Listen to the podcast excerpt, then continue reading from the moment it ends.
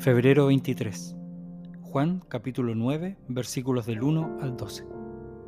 Mientras caminaba, Jesús vio a un hombre que era ciego de nacimiento.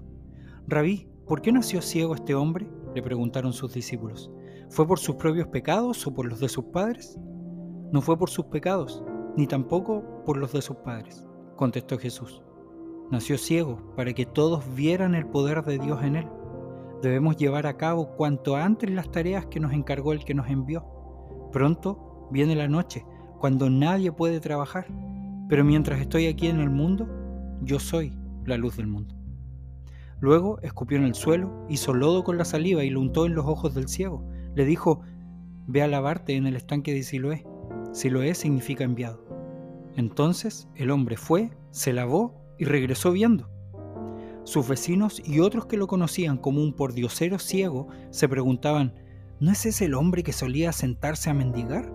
Algunos decían que sí y otros decían, no, solo se le parece. Pero el mendigo seguía diciendo, sí, soy yo. Le preguntaron, ¿quién te sanó? ¿Cómo sucedió? Él les dijo, el hombre al que llaman Jesús hizo lodo, me lo untó en los ojos y me dijo, ve al estanque de Siloé y lávate. Entonces fui, me lavé y ahora puedo ver. ¿Dónde está él ahora? le preguntaron. No lo sé, contestó.